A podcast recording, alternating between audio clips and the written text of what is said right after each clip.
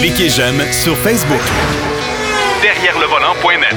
De retour à Jacques DM. Alors pour le troisième bloc de l'émission, ben on va faire un peu d'actualité, euh, bien sûr, parce qu'on n'en fait pas régulièrement. Et euh, pourtant, il se passe tellement de choses. Soit dit en passant, si vous voulez avoir des nouvelles dans la fameuse saga de Carlos Ghosn, ça, ça arrête vraiment pas. Euh, Carlos Ghosn, dans un premier temps, vous avez mentionné qu'il avait signé une entente avec Netflix d'exclusivité. Il semble que c'est pas vrai. Mais malgré cela, M. Ghosn s'est engagé personnellement un euh, célèbre agent d'artiste euh, d'Hollywood pour euh, gérer son après-carrière, c'est-à-dire sa, deuxième carrière après la direction de constructeur automobile. Alors, M. Ghosn va probablement vendre son histoire, mais comme on le connaît, ben, il va aller au plus offrant. Autre nouvelle également, et c'est que là, il demande à l'Alliance de sortir les documents qui ont mené à son arrestation. Ça, il veut voir ça. Et l'autre nouvelle, c'est qu'il poursuit Nissan pour 83 millions d'euros. C'est à peu près 100 millions de dollars. Euh, à peu près, au moins de 100 ou 110. En tout cas, j'ai pas la, table de conversion devant moi. Euh, c'est ça, pour bris de contrat ou je sais pas quoi. En tout cas, M. Ghosn euh, tire de, de, tout bois, c'est le cas de le dire. Euh, on n'a pas fini d'en entendre parler. C'est toute une saga que ce monsieur-là. Mais je peux vous dire une chose, c'est que l'Alliance semble de plus en plus heureux de s'être débarrassé de M. Ghosn. En tout cas, je sais pas, c'est, un peu particulier. Pourtant, c'est un bonhomme qui avait sauvé Nissan, c'est un bonhomme qui avait fait tellement de choses euh, pour, euh, pour le constructeur japonais.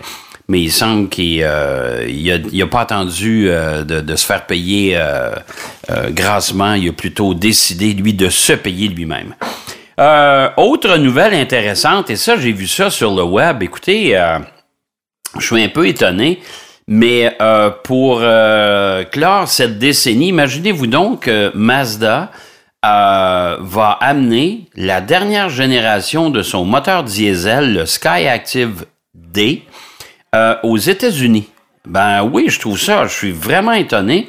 Et, et selon les dires de Mazda, ce moteur-là va apparaître sous le capot de la Mazda 6.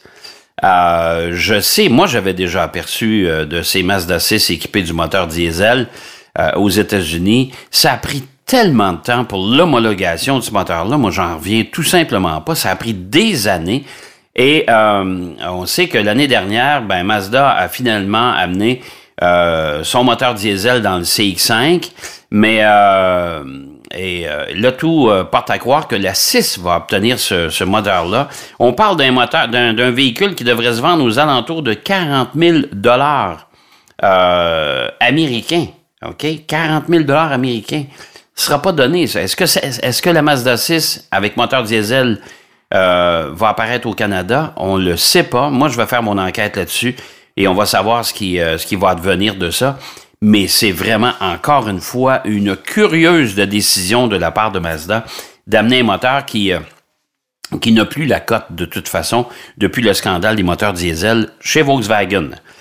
Il y a une autre nouvelle qui est pas très jojo non plus euh, du côté de Jaguar qui, euh, qui ont arrêté la production de son I-Pace. Vous savez, le I-Pace, c'est le, le, véhicule utilitaire euh, tout électrique et euh, on a décidé d'arrêter la production, au moins de la stopper pour une semaine, et ça devrait débuter euh, lundi prochain. Pourquoi? Parce qu'on est en manque de batterie. Ben oui. Euh, le Times a rapporté que la Jaguar I-Pace, qui, qui euh, utilise une batterie euh, lithium-ion, ion plutôt, qui, qui provient de la compagnie sud-coréenne LG Chem, euh, et cette, euh, cette compagnie-là fabrique ses batteries à Wukla, en Pologne. Eh ben, Audi, Jaguar, Land Rover et Mercedes-Benz euh, achètent toutes leurs batteries de cette société-là. Et euh, là, il semble qu'on est en bris euh, d'inventaire. C'est pas très jojo. Alors, on va arrêter la production. Est-ce que ça va nuire aux ventes? On ne sait pas, euh, probablement qu'il en reste pas mal en inventaire un peu partout. Euh, c'est quand même pas un véhicule donné. Alors on va voir ce que ça va, euh, ce que ça va donner. On sait que même du côté de Mercedes, on a euh, on a ralenti les ventes de leurs véhicules tout électriques. On sait qu'on veut mettre ça sur le marché sous peu. Alors, autre problème, et ça, je pense que ça, c'est pas la dernière fois qu'on va voir ce genre de problème-là avec la fourniture des batteries. Hyundai a présenté la version nord-américaine euh, la semaine dernière de sa nouvelle Sonata hybride. Pas de la nouvelle Sonata, ça on la connaît déjà, mais la nouvelle Sonata hybride.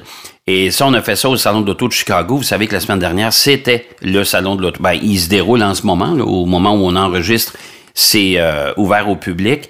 Mais la semaine dernière, c'était la journée de presse du Salon de Chicago.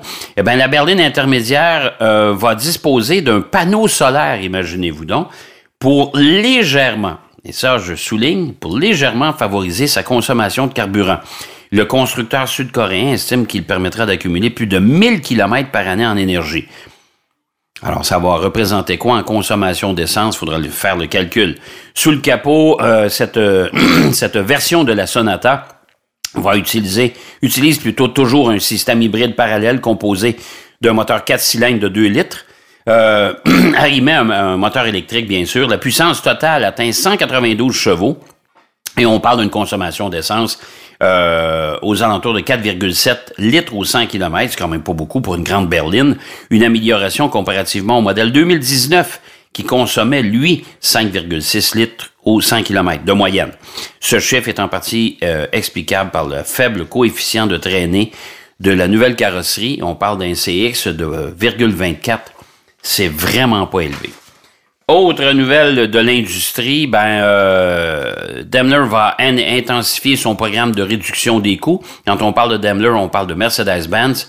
Euh, et d'or est déjà mis en œuvre. Selon le journal allemand Handelsblatt, le groupe automobile prévoirait même de supprimer jusqu'à 15 000 emplois, le journal citant des sources internes de l'entreprise. En novembre dernier, Mercedes, la filiale de Daimler, avait indiqué qu'il supprimerait au moins 10 000 emplois et réduirait les charges de personnel euh, d'environ 1,5 milliard de dollars d'ici la fin de 2022. Mais euh, toujours selon le, le, fameux magazine allemand, ce chiffre serait considérablement dépassé. Le journal ajoute que Daimler prévoit annoncer l'augmentation de ses mesures d'économie pour le moins drastique lors de sa conférence de presse annuelle euh, et ça, on l'a annoncé euh, hier. C'est assez, c'est assez particulier parce qu'on parle du 11 février. Là, on est le 12. On n'a pas eu les résultats encore.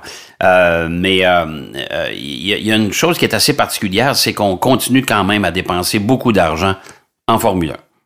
Et ça, ça avait suscité, d'ailleurs, on avait, il y, avait eu certaines rumeurs qui disaient que possiblement Mercedes se retirait de la série reine du sport automobile. Parce qu'il y a bonnes raisons que ça coûte cher. Puis là, on est en pleine réduction de coûts. On coupe du personnel, puis là, c'est pas fini.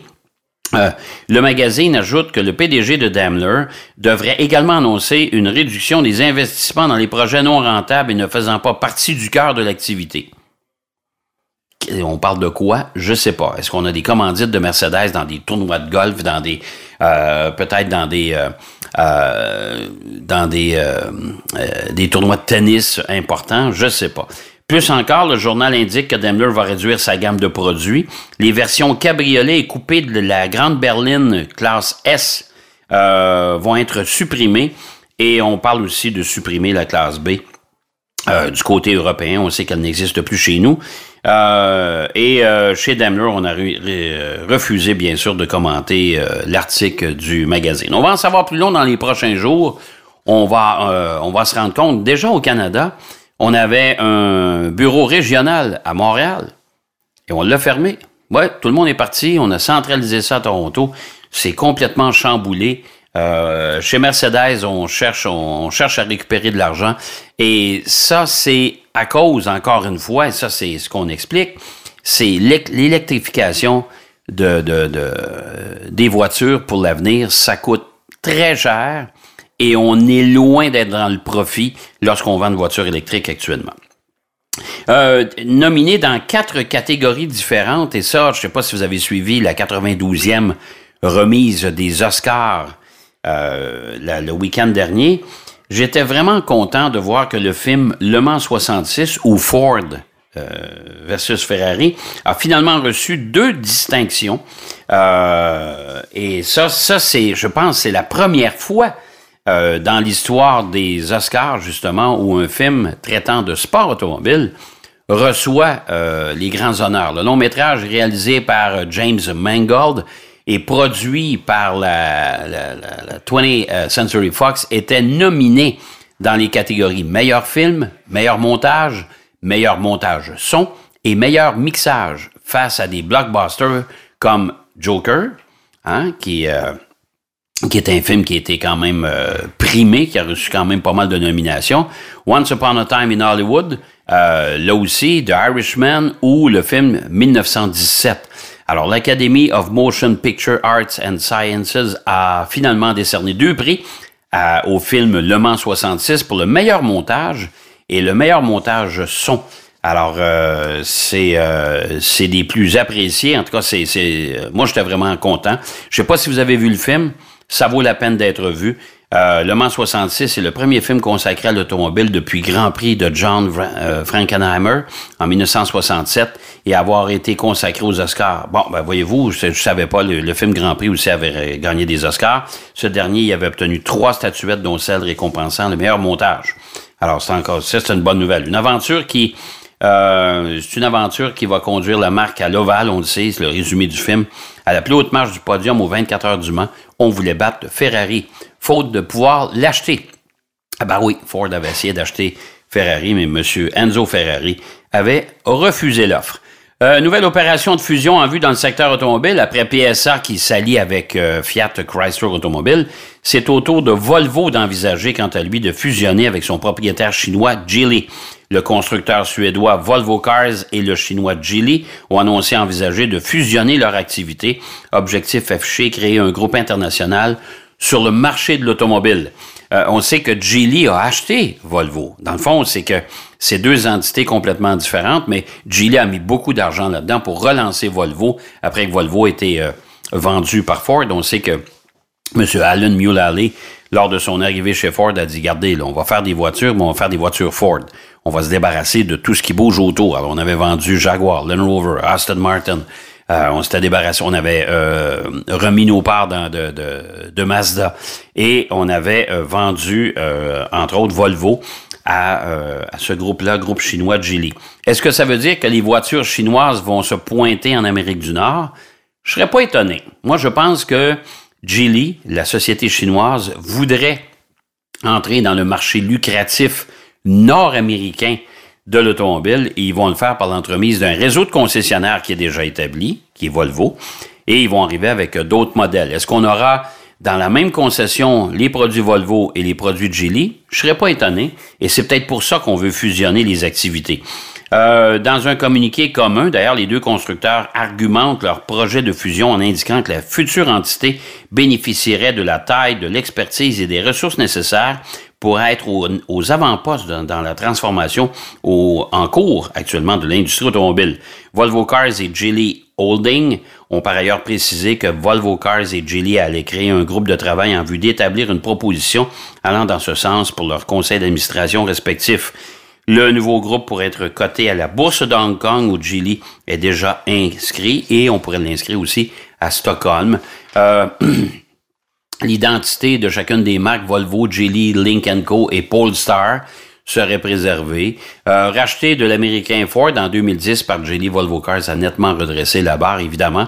Euh, Geely a mis beaucoup d'argent dans l'entreprise. On a investi près de 4 milliards de dollars pour relancer euh, Volvo.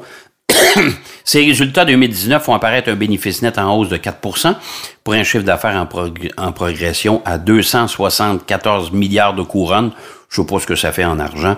La marque a vendu plus de 705 000 véhicules en 2019, ce qui constitue une hausse de 10% par rapport à 2018.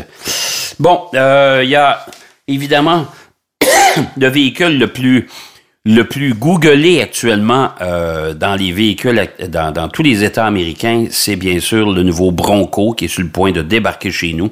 Euh, le Bronco qui, qui va apparaître selon selon ce qu'on connaît actuellement, et on sait que il y a beaucoup de spécialistes qui euh, qui dessinent autour de ça. Moi, je peux vous dire que probablement que le Bronco va, va reprendre des airs de famille de la première génération du Bronco.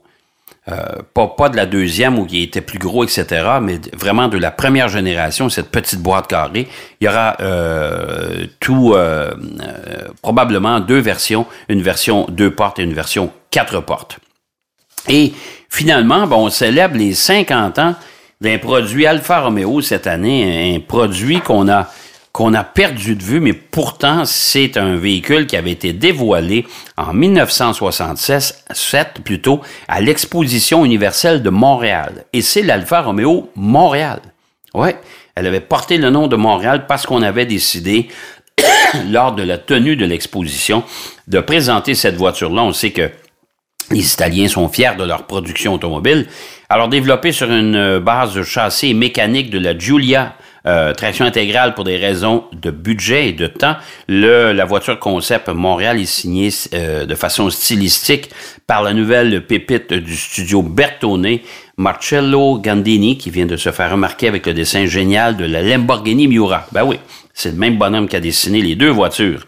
Trois ans plus tard, la version euh, de commercialisation arrive à Genève, enfin presque. Il faudra attendre 1971 pour voir les premiers modèles sortir d'usine, car c'est au forceps qu'Alfa Romeo a dû accoucher de son nouveau bébé, un délai plutôt long qui s'explique par les difficultés d'adaptation de la mécanique.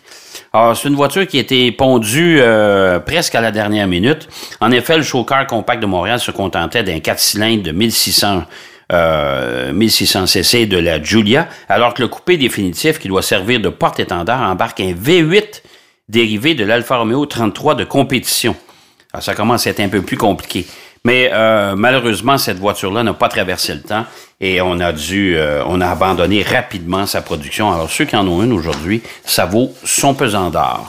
Voilà, c'est ce qui complète notre émission pour cette semaine. J'espère que vous avez apprécié. Moi, je vous donne rendez-vous la semaine prochaine. On vous fera un résumé de ce qu'on aura vu du côté du salon de Toronto. Ben oui, parce qu'on va aller faire un tour là-bas. Mais d'ici là, surtout, soyez prudents.